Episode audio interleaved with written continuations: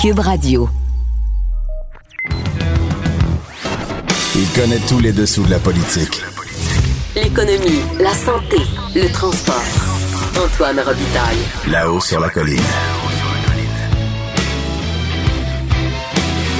Cube Radio. Bon mardi quand même.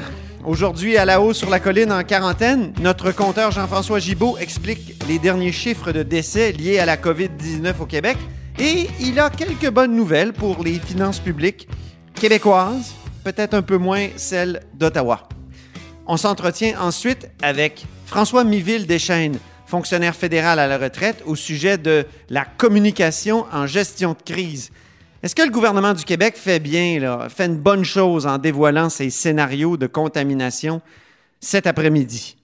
Mais d'abord, mais d'abord, il y a une vadrouilleuse aujourd'hui au bout du fil. Il y a de la joie. Bonjour, bonjour les hirondelles, il y a de la joie. Dans le ciel par-dessus. Bonjour, Geneviève Lajoie. la. Bonjour. Correspondante parlementaire à l'Assemblée nationale pour le Journal de Québec, Journal de Montréal, en ces temps de crise, euh, ça se passe bien? Oui, oui, ça, ça, ça se passe très bien. Euh, le- on continue de suivre ce qui se passe ici à l'Assemblée nationale. Euh, évidemment, un, un, un à la suite de l'autre, là. Donc, il y en a un qui travaille, euh, on est plusieurs, donc il y en a un qui travaille puis qui fait les points de presse. Les autres sont en télétravail, comme la majorité des Québécois. Vous avez lancé hier, euh, Geneviève, une sorte de, de, de pavé dans la mare en parlant du modèle suédois. Parce qu'on sait Oui. qu'en Suède, on a décidé de ne pas fermer la société, de ne pas mettre la société complètement sur pause.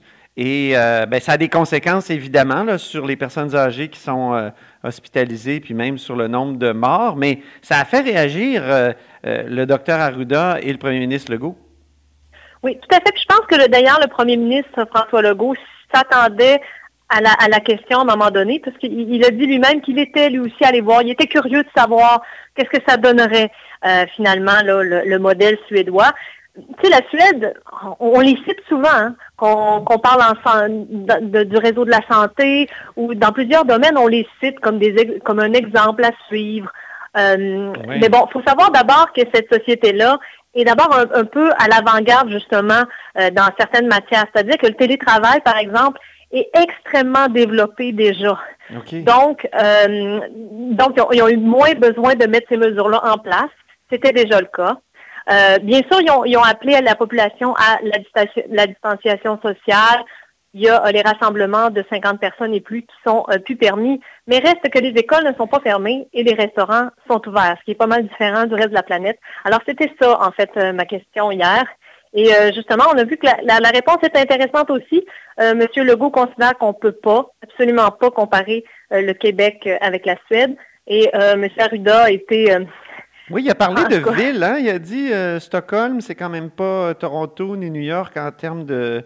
ou Montréal en termes de Oui, densité c'est ça. Il a dit que c'est ça. Sto- Stockholm, c'est à peu près un million d'habitants, euh, mais, mais selon lui, c'est de la façon aussi dont est faite la ville. Mhm. Donc, c'est- c'est pas euh, c'est pas pêle-mêle, si on veut, un, Moins de densité, un- un citoyen. ouais. Exactement, exactement. Et puis, M. Arruda, euh, ben, ça a été intéressant aussi, a parlé de valeurs québécoises. Oui. Euh, ça, fait, ça faisait longtemps qu'on n'avait pas entendu de valeurs, euh, parler de valeurs québécoises. Ouais. Mais donc, il considère que dans les valeurs québécoises, il y a la protection des aînés, des personnes âgées, que ça fait partie donc des choses qui sont très importantes pour les Québécois.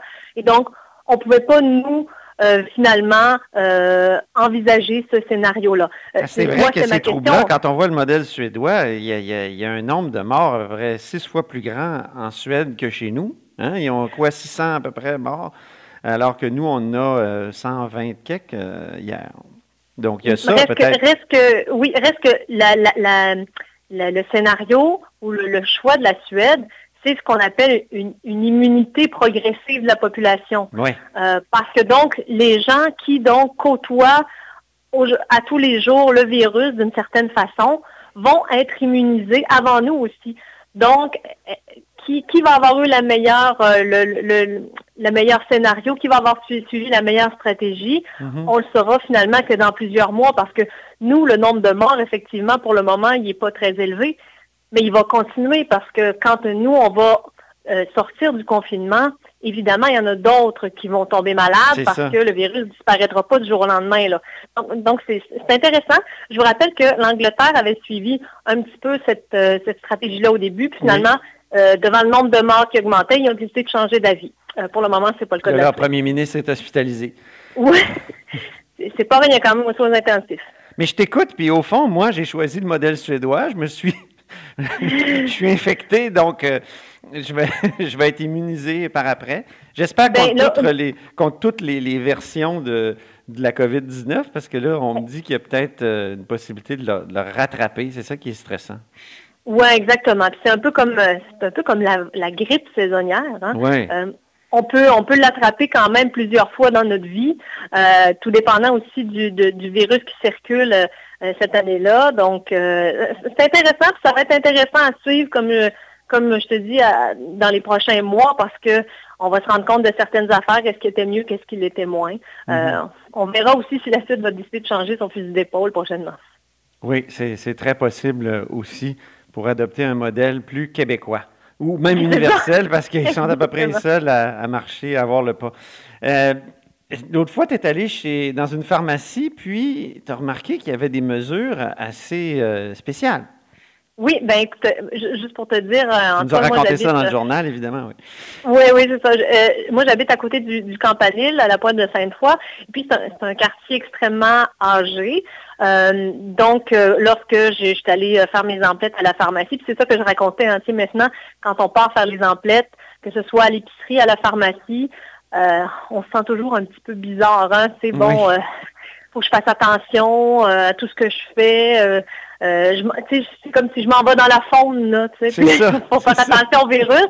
Alors, euh, je, m'en vais à la pharmacie, euh, je, je m'en vais à pied, et puis j'arrive à ma pharmacie, et là, les questions, les questions d'usage. Hein, là, il y a, il y a- il y a- il y a un gros, il y a, un grand gaillard de 6 pieds 4 qui m'attend puis qui me demande, bon, si j'ai voyagé, si je présente de la fièvre, des symptômes s'apparentant à la grippe. Bon, c'est bon. Puis à un moment donné, whoop, il sort le thermomètre euh, frontal sans contact, puis il prend ma température. Il me dit, pouvez-vous relever votre truc un peu? euh, on, doit prendre votre température. Mais j'ai trouvé ça très, très intéressant. Puis le pharmacien euh, propriétaire du campanile qui était, qui était là m'a expliqué que euh, ben eux, justement, étant donné euh, leur, euh, leur clientèle qui est extrêmement âgée, et le fait, il a reconnu que les gens de 70 ans et plus ne suivent pas tant que ça les recommandations et Ah se oui. déplacent, viennent à la pharmacie. Donc lui, pour protéger sa clientèle, euh, notamment, et ses employés, euh, il a cru bon euh, donc prendre la température des gens à l'entrée. C'est pas une mesure absolument sûre, hein, parce que moi, je, je l'ai, là, la COVID-19, puis j'ai jamais fait de fièvre. Alors, Tout à fait, mais c'est un filtre supplémentaire. Oui. En tout cas, euh, moi, j'ai eu- quand même quelques commentaires de lecteurs qui, euh, qui trouvaient que c'était finalement une très bonne idée. oui. Euh, pour être sûr de ne pas contaminer non plus des gens qui toucheraient à plein de plein de choses. Après ça, toi, tu, tu vas prendre le dentifrice puis tu te ramasses avec le Ben virus oui. sur le doigt. Là.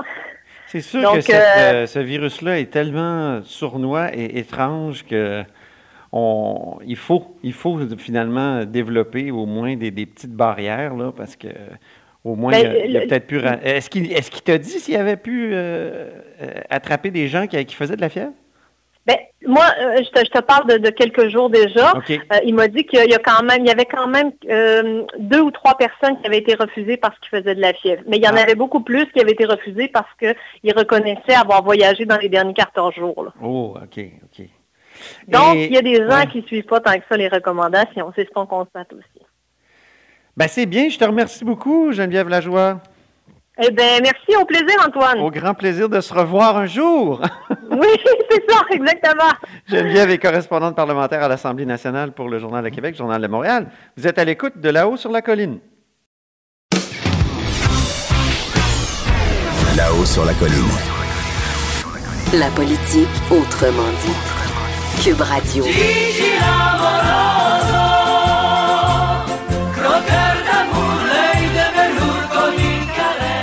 Bonjour Jean-François Gibault, Alors, bonjour Antoine. notre compteur et accessoirement directeur de la recherche à QMI, toujours en télétravail. Euh, tu viens d'écouter la conférence de presse euh, quotidienne et tu as un mot à dire sur les décès. Donc, euh, il y a quelque chose, il y a des chiffres de décès qui sont quand même inquiétants. C'est-à-dire que quand on regarde le nombre de décès par 100 000 habitants, bon, c'est une manière, donc c'est comme un ratio qu'on peut utiliser pour comparer le Québec à des pays beaucoup plus populeux ou encore moins populeux, ben, on se rend compte que euh, on est quand même sur une trajectoire qui est assez inquiétante. C'est-à-dire que si on prend les 40 jours qui ont suivi le premier décès, ben, on se rend compte qu'au Québec, on a un, ratio de décès qui est très élevé, parmi les plus élevés au monde, là, avec l'Espagne notamment, dont on parle beaucoup, ou, euh, ou la France. par ailleurs, ce qu'on se rend compte, c'est probablement que... Mais c'est rien comparé à la Suède? Ah, ben écoute, les, pays qui ont les plus hauts taux, par exemple, comme la, la, Belgique, effectivement, la Suède, le Portugal, le Danemark, les Pays-Bas, les, plus petits pays européens. Mais ce qu'on se rend compte ce matin, c'est que les chiffres peuvent nous jouer des tours, malheureusement. Moi, j'aime beaucoup les chiffres et j'ai tendance à me fier aux chiffres, mais il faut les regarder comme il faut. Parce que ce qu'on on, constate, c'est qu'au début, on pensait qu'un malade, bon, euh, il, va pas bien, euh, ça, ça dégénère, il fait de la fièvre, on l'envoie à l'hôpital. Des fois, bon, on essaie évidemment de trouver la personne, puis quand on n'y arrive pas, ben, on s'imagine que la personne on peut décéder à l'hôpital. Mais là, on se rend compte aujourd'hui que les défunts, euh, pour la majorité, ça ne se passe pas à l'hôpital. Hein. Il y en a presque la moitié que c'est dans des CHSLD.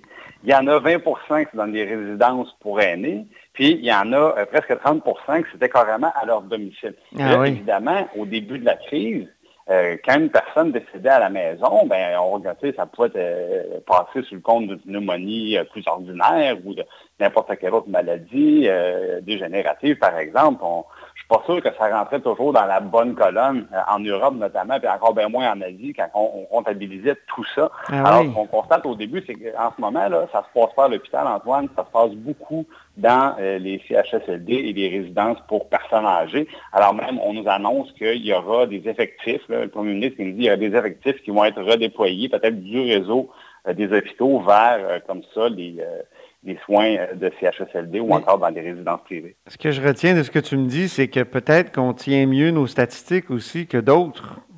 Ah, assurément. Moi, je pense que du côté de l'Europe, encore plus du côté de l'Asie, avant qu'on se mette à faire vraiment une comptabilisation serrée de tout ça, euh, ça a pris beaucoup de temps, puis ça, ça embellit leur portrait.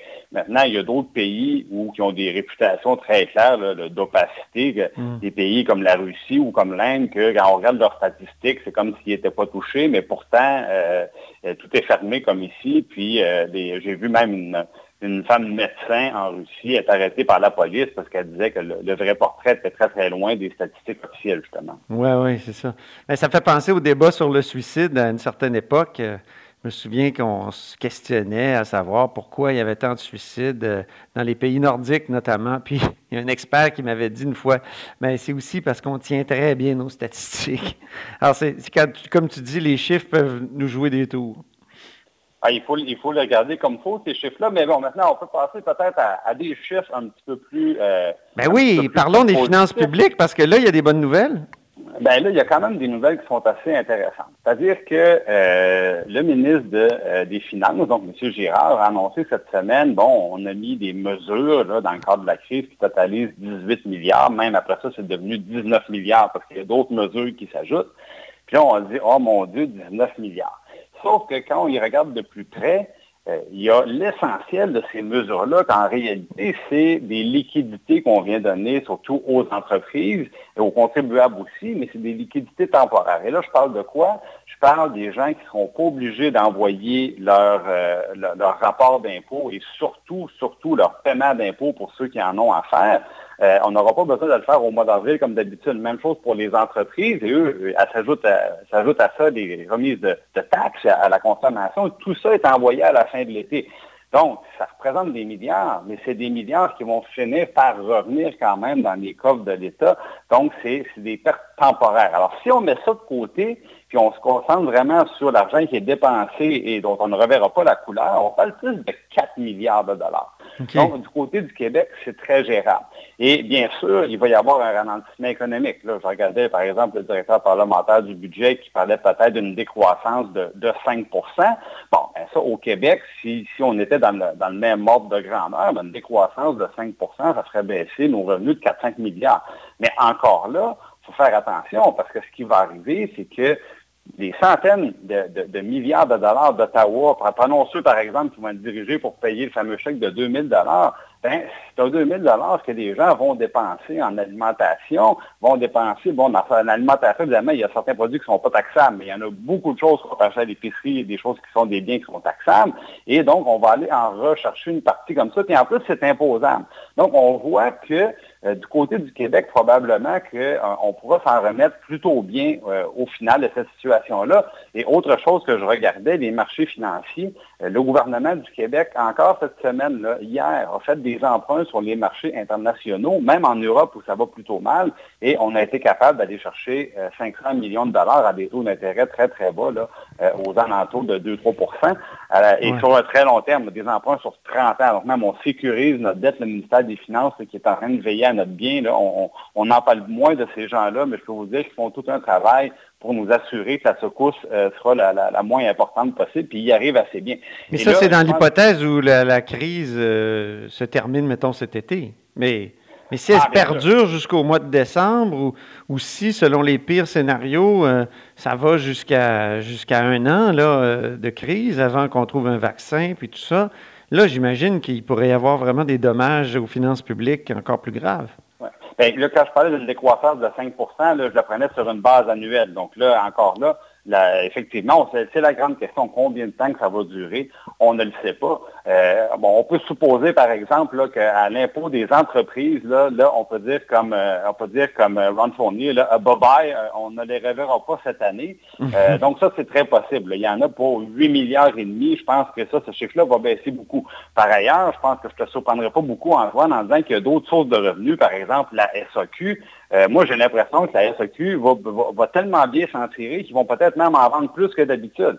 Ah. Alors, il faut, les prendre, faut les prendre une par une, mais J'imagine qu'il y a beaucoup de dépenses qui se faisaient au restaurant qui vont être déplacées vers les épiceries puis les, euh, la, SAQ, comme tu dis. Absolument. C'est pour ça que je dis que dans le cas du gouvernement du Québec, il, va y avoir de la récupération d'une main de ce qui est dépensé d'une autre main, mm-hmm. et même de, la main du gouvernement fédéral. maintenant, au fédéral, ça sera, je pense, une autre histoire. On s'en va vers des résultats assez catastrophiques et eux, eux, euh, par contre, il faudra voir si leur stratégie sera, après ça, de couper dans les transferts aux provinces, comme ça a été le cas par le passé. Euh, je veux dire, le, la méthode Paul Martin. Ben, parce que si, si c'était jamais arrivé dans le passé, euh, ça serait peut-être odieux de, de, l'évoquer, mais malheureusement, dans le passé, ça, s'est passé de cette façon-là.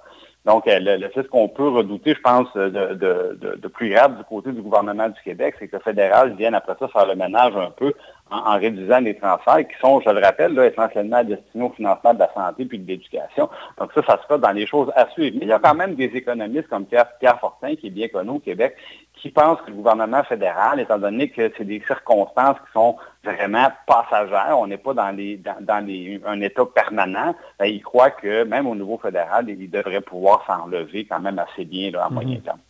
Bon, ben, c'est quand même rassurant.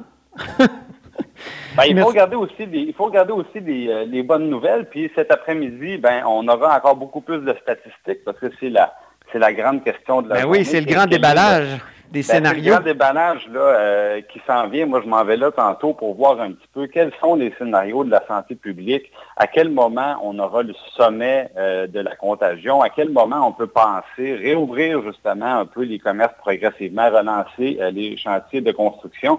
Alors c'est ce qu'on va nous donner et je voyais M. Arruda tantôt qui disait qu'il penchait beaucoup plus du côté du scénario optimiste que du scénario pessimiste. Je pense que notamment du côté de la manière dont les choses se déroulent dans les, établissements de santé, ça, ça nous donne les moyens d'être plutôt optimistes sur le moment où on pourra réouvrir tranquillement euh, l'ensemble des euh, des restrictions qui sont imposées aux, Québécois. Parce que ce qu'il faut éviter à tout prix, c'est que les hôpitaux débordent et qu'on soit plus capable de soigner les malades. la bonne nouvelle, c'est qu'on n'est vraiment pas là. Au contraire, aujourd'hui, on nous disait justement qu'on pourrait peut-être redéployer des, employés euh, du secteur public vers des résidences même privées. Donc, ça se passe plutôt bien. Et si le système de, santé peut gérer les personnes infectées, ben, ça veut dire que bientôt, euh, peut-être plus, euh, à un moment donné, on a eu des, scénarios, euh, on pensait que la date serait reculée indéfiniment. M. Legault nous a dit, on, va se tenir jusqu'au mois de mai. Mais ben là, je pense que cette fois-ci, le mois de mai, ça devient peut-être une échéance réaliste.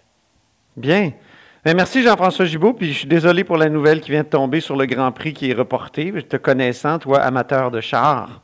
Ah, c'est vraiment désolant, mais on n'en a pas le choix. Mais on en fera deux. On en fera deux l'année prochaine. OK. Merci beaucoup. Merci à Salut. Antoine Robitaille. Le philosophe de la politique. Là-haut sur la colline. Cube Radio. Alors, au bout du fil, il y a François Miville-Deschaines. Bonjour. Bonjour. Monsieur Miville-Deschênes, vous êtes fonctionnaire euh, ou ex-fonctionnaire fédéral euh, en communication. euh, Exactement. Consultant en communication. Vous avez réfléchi à la communication de gestion de crise, notamment dans un article en 2014. Ça s'intitulait Du SOS à la remise en question de la mission. Alors, justement, je vais commencer par une question très d'actualité. Selon vous, dans la communication de gestion de crise, est-ce que le gouvernement du Québec fait bien en dévoilant les scénarios de, crise de la COVID-19 comme il le fera cet après-midi? Les avis sont partagés. Alors, je, vais vous donner deux. Ben, il y, a- il y en a qui sont pour, il y en a qui sont contre. Euh, je regardais, par exemple, euh, un des spécialistes en crise aux États-Unis, M. Sandman, lui, recommande de ne pas avoir peur de donner les pires scénarios. Euh, du côté français, un autre spécialiste des crises, Thierry Libart, lui, recommande non, de ne pas les donner. Et euh, tandis qu'un autre, comme Patrick Agadec, un autre spécialiste de crise euh, en France, lui recommande de oui d'aller, d'être transparent et de tout dire. Oui.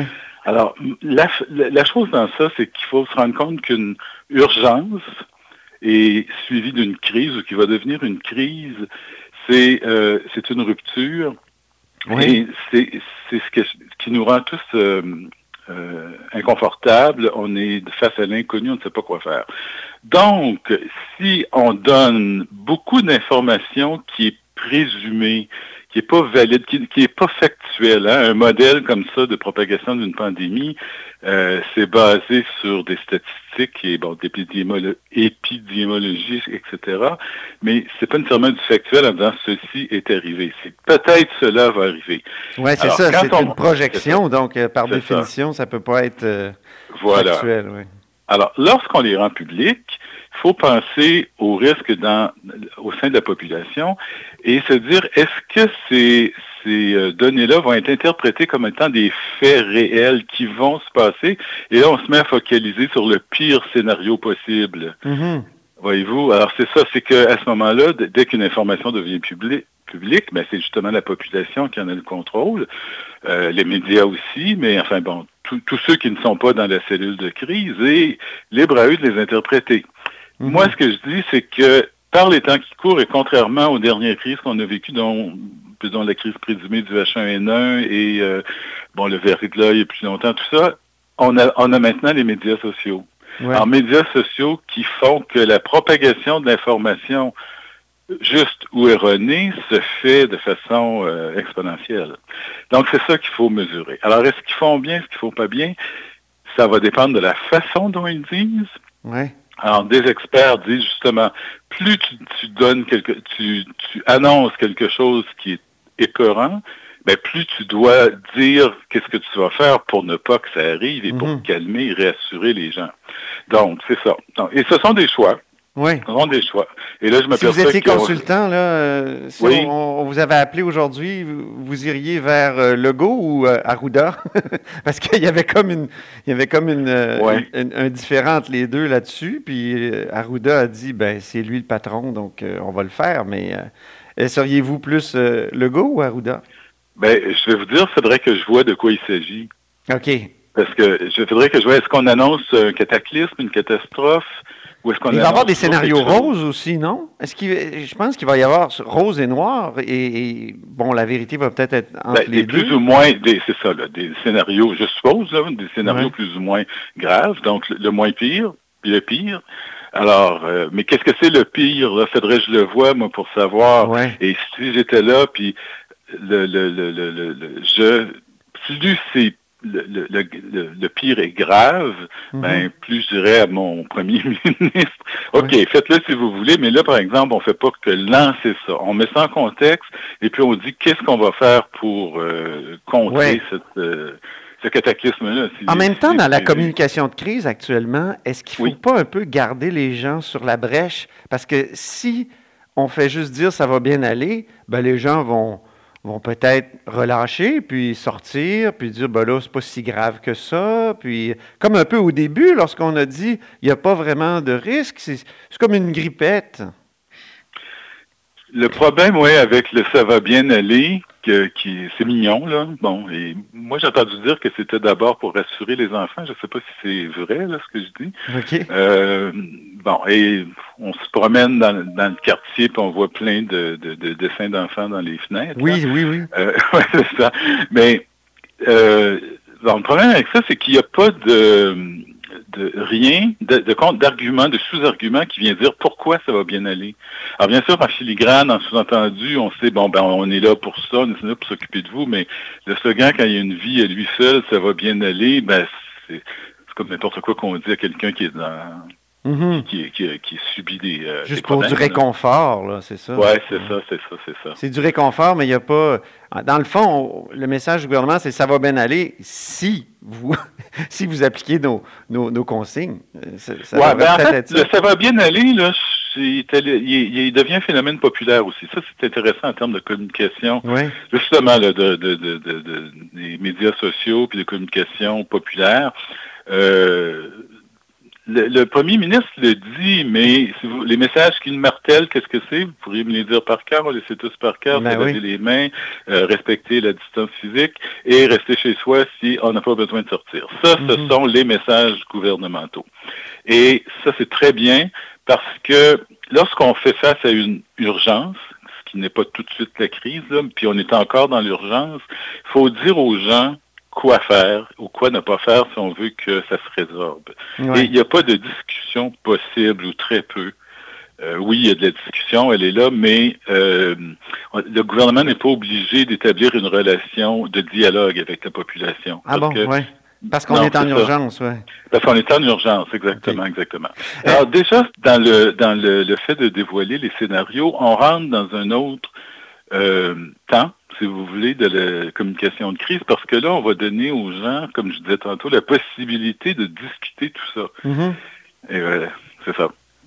Eh, vous et moi, on a commencé à discuter euh, sur Facebook notamment parce que moi, je soulignais dans une chronique que les États ont été avertis de la possibilité d'une pandémie, notamment par l'OMS en septembre 2019. Moi, je pensais que déjà, on devait souligner ça. Vous, vous trouviez que ce n'était pas une bonne idée. Euh, di- Dites-moi pourquoi, dans la communication de crise, ça peut être euh, une, mauvaise idée que, que d'insister sur la cause? Je vais vous répondre euh, pour le bénéfice de tous de ce que je vous avais répondu. Ben oui. Dans votre chronique d'opinion, et je souligne d'opinion, vous lancez cette, ce- ce- c'est pas une bombe, là, mais petite bombe, disons, en disant, ah, on le savait déjà, l'Organisation mondiale de la santé l'avait dit, et c'est tout. Parce que ce n'était pas un article d'enquête que vous faisiez. Et bon, vous posez la question sans pouvoir, alors, moi, sans pouvoir dire, ben oui, on était prêt, non, on n'était pas prêt. Euh, moi, je peux vous dire que probablement, en fait, vous aviez raison, mais ce qui manquait, c'est quelque chose de plus. Et ce que je vous ai dit, ce serait peut-être quelque chose de bien pour QMI de voir est-ce qu'on était prêt, qui était prêt, qui. Puis, vous savez, quand on est au Canada, c'est les provinces, les territoires, c'est le fédéral, c'est qui, là, qui, est prêt là, dans, dans tout ça. là? Ce que je comprends, ce que vous me dites, au fond, c'est que oui, il va falloir faire le bilan un jour. Oui, il va Oui. falloir sans doute se préparer à la prochaine crise. Mais quand on est dans, dans l'étape d'urgence, là, ça donne rien. C'est un peu ça. Ben euh, oui, oui, effectivement, sans vous insulter, mais oui. Non, non, mais Euh, il n'y a pas de problème.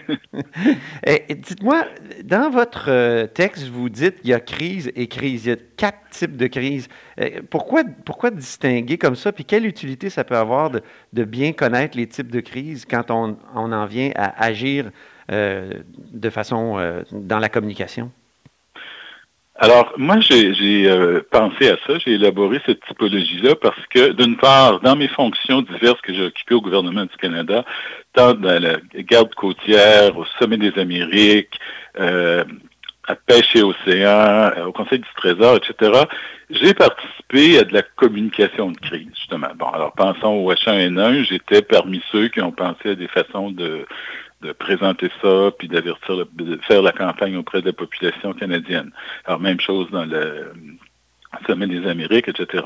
Donc, alors, il y avait un côté opérationnel là, qui, euh, que Mhm. je voulais Et lorsque euh, j'ai commencé à enseigner à l'Université Saint-Paul à Ottawa, j'ai donné le cours communication en temps de crise et je n'étais pas satisfait de ce qu'il y avait à présenter aux étudiants. Jamais, jamais, je voulais faire quelque chose de plus rationnel, de plus rigoureux, plutôt que de dire, ben, il y a une crise causée par des incendies, une crise causée par des pandémies, une crise causée par du terrorisme. Mhm. Euh, non, alors je suis allé du côté des impacts. Alors, pour moi, ce que je propose, c'est quatre types de crises selon les impacts. Un, c'est euh, ce qui nuit à la santé et, et à la survie Mhm. des gens, des animaux, ben, puis en ordre décroissant, des gens, des animaux, puis de l'environnement. Alors, les feux de forêt en Australie, euh, ça fait partie de ce type de crise-là, comme Ouais. la pandémie actuelle. D'accord? Deuxième, Ouais, on est là-dedans, là. On est dans le type 1, là. Menace à la vie et la sécurité, ouais. Et on s'en va dans le type 2 qui est menace aux opérations euh, financières ou des opérations de la société, là, de ce qu'on fait. Alors, parce que les commerces qui sont fermés, L'économie qui est sacrée à terre, oui. l'économie, c'est ça qui est affecté. Euh, alors là, on s'en va vers ça. Euh, ben, ça, c'est le type 2. Ouais. Alors ça, ça pourrait être, par exemple, en oubliant la pandémie, ça pourrait être une grève. Une grève ou un lockout, là, Oui, oui. c'est pas une urgence dans le sens que personne va mourir le lendemain, Mhm. sauf s'il n'y a pas vraiment d'argent, là, pour fondre comme On fond pourrait dire que, par exemple, euh, le printemps érable, euh, il y a eu des moments où on se sentait dans le type 2. Menace au bon déroulement des opérations socio-économiques. Le centre-ville de Montréal était pas mal fermé. Les centres-villes étaient fermés, puis les- mettons dans ça aussi l'éducation, là, dans le socio. Là. C'est ça. Alors, euh, l'éducation ne pouvait pas fonctionner. Oui, oui, c'est ça. Bon. Alors, le troisième, c'est l'incapacité de gouverner. Crise à l'incapacité de gouverner. Ben oui. Euh, alors, et ça, le gouvernement du Québec le fait très bien euh, parce que euh, si M. Legault est incapable de gouverner parce qu'il aurait euh, contracté le, la Mhm. COVID-19, Mme Guilbeault, vice-première ministre, est prête à le remplacer parce que ces deux-là ne sont jamais ensemble. Puis là, on pense à Boris. Johnson en Angleterre. Exactement. Lui, il est sur le dos, il a été obligé de passer les pouvoirs. Donc, eux, c'est une menace de, de- de- une- euh, à la capacité pas- de gouverner. Ben, pas si le mécanisme est en place pour prévoir ça. Alors, je sais pas, mais si ça doit être comme nous, puisqu'on est calqué sur eux, il doit avoir un, un ou une vice-premier ministre, euh, première ministre. Oui, oui. D'ailleurs, il a pris la par- la parole hier, oui. Bon, alors voyez-vous, c'est correct. Ça gouverne. Et le pays euh, va pas aller à la catastrophe parce qu'il y a quelqu'un pour diriger. Alors, c'est ça. Mais lorsque ce n'est pas prévu comme mécanisme, ou que, par exemple, si euh, M. Legault et Mme Guilbeault étaient tous les deux malades, incapables de, de- de gouverner, ben là, on ferait face, euh, parce qu'il n'y a pas de vice- vice-première ministre, là, ben là, on ferait face à une, crise de ce côté-là. La, il y a la des quatrième m'intrigue, Oui. la crise Oui. idéologique ou menace aux droits et libertés. Vous pensez à quoi, par exemple, comme exemple? Ben là, c'est, je veux pas mettre l'accent sur ça, mais dans la crise actuelle, par exemple, on rapporte que des gens d'origine chinoise ont été ostracisés, Ah oui. même au Québec. Alors, euh, mon fils a une amie qui est d'origine chinoise, qui a été euh, adoptée. Euh, si vous l'écoutez parler au téléphone, euh, vous dites, ah ben oui, c'est une fille du Saguenay, parce qu'elle a l'accent du Saguenay. Quand vous la voyez, vous dites, ah, c'est une chinoise. Mhm. Et elle-même a été l'objet de discrimination, de remarques, euh, bon, alors, plates, là. Alors, c'est pas, euh, OK, c'est pas un grand courant, là, maintenant, là, mais il y a eu, là, vis-à-vis les gens d'origine probablement asiatique, parce que nous, on, des fois, on a la difficulté à reconnaître les Chinois des Vietnamiens, mais, euh, donc, les, alors, ça, ça, c'est ça. Alors, ça, c'est... L'enfermement des. Japonais pendant la Seconde Guerre mondiale euh, au Canada, ça serait ça. Ben, ça serait ça, ça serait, vous pouvez mettre toutes les, les, le- le- les Noirs, les problématiques des Noirs aux États-Unis, par- et partout, des LGBT, enfin, Ah. tout groupe qui peut... Bon. C'est ça. Ah, Il y a un autre côté aussi à ça qui est le, le- dans cette, euh, ce quatrième euh, type-là. Quelque chose qui est évoqué aussi, c'est que ce serait la perte des libertés civiles. Alors là, plus ça va, plus euh, les corps policiers et on dit peut-être même l'armée pourraient entrer en jeu. Enfin, les corps policiers sont là. Ils pourraient nous géolocaliser, notamment? Ouais, c'est ça. Alors là, il y en a qui sont contre ça. Il y en Mhm. a qui, qui... Bon, et jusqu'où on peut aller trop loin dans tout ça, c'est ce qu'il faut voir. Mais jusqu'à maintenant, c'est toujours... euh, il y a toujours de l'argument, un argumentaire du côté de M. Legault et de son gouvernement qui dit, ben c'est, oui, on peut donner des amendes de 1600 dollars et ça brime votre liberté de vous promener dans les parcs ou de, faire des balades, mais c'est pour le bien commun. Vous, la crise la plus intense que vous avez été, euh, comment dire, appelé à, gérer, c'est laquelle, comme, comme fonctionnaire? Euh, ce serait le, H1N1, je dirais, et le, sommet des Amériques. Alors, tout ce qui s'est passé au sommet des Amériques, qui était une crise ponctuelle, eh parce que lorsque ça a été fini, ça a été fini. Mais, euh, ouais, c'était spectaculaire. ben, en fait, oui, c'est ouais, spectaculaire, oui. Euh, c'est triste aussi, si on veut. Ben Alors, euh, mais là, on a vraiment euh, une impossibilité à remplir la mission, c'est-à-dire que vous avez une partie de la ville qui est coupée qui est encerclé. Alors, tout ce qui se passe là, il n'y a, plus rien qui se passait là, euh, qui se passait à Québec euh, dans ce périmètre-là qui incluait la colline parlementaire, si je ne m'abuse, oui. Euh, dernière question, François oui. Un gouvernement peut-il être prêt à une crise? C'est possible? Ça me... J'ai souvent tenté de, de convaincre des, pas des gouvernements, mais des portions de gouvernement, des ministères ou des parties de ministères là où je travaillais, de se préparer à la crise. Et les gens sont toujours réfractaires. Ben oui. Même les individus. Euh, je mentionnais, tu sais, on a des conseils, hein, nous, en tant qu'individus, on devrait toujours se garder un 2, 3, 4 000 dollars en banque auquel on touche jamais et euh, qui nous servent comme fonds de réserve s'il y a une crise. Mais bon, ben finalement, on s'en va tous dans le sud avec ça. Euh, où on s'achète je ne sais trop quoi. Alors, c'est un peu la même chose, donc à plus, à plus large échelle. Préparer, se préparer pour une crise, ça, euh, ça demande de l'énergie, de, des ressources humaines. Il faut que les gens préparent ça. ça demande des sous. Alors, moi, la préparation que j'ai vue, par exemple, je n'étais pas impliqué parce que c'était trop gros, mais c'est après le 11 septembre. Après le 11 septembre, le Canada s'est doté d'un centre de crise, le gouvernement du Canada. Les ministères devaient avoir des, des lieux, des locaux de crise à l'abri qui pouvaient être sécurisés, fermés, etc., etc. Ah oui. Et c'était parce que m'avez demandé la crise que j'ai vécue. Ben, le, le, 11 septembre, j'ai vécu comme citoyen, si vous voulez, là, mais vous voyez bien qu'est-ce qui se passait dans le ministère où je travaillais à ce moment-là. Et euh, donc, c'est Donc, on, est-ce qu'on peut être prêt? Oui, on peut être prêt, mais c'est sûr que c'est au détriment des opérations courantes et quotidiennes. Alors que ce soit le commerce, si vous dites à des commerçants ou des industries de se préparer pour la crise, ben, pendant ce temps-là, ils font pas ce qu'ils ont à faire d'habitude, d'habitude, mm-hmm. remplir leur mission. Même chose pour un gouvernement puis une grande structure institutionnelle ben, merci beaucoup, François Miville-Lechaine, pour cette conversation. Ça me fait plaisir. Je rappelle que vous êtes fonctionnaire fédéral en communication à la retraite et consultant en communication. Vous êtes à l'écoute de là-haut sur la colline. Cette émission est maintenant disponible en podcast. Rendez-vous dans la section balado de l'application ou du site cube.radio pour une écoute sur mesure en tout temps. Cube Radio, autrement dit. Et maintenant, autrement écouté.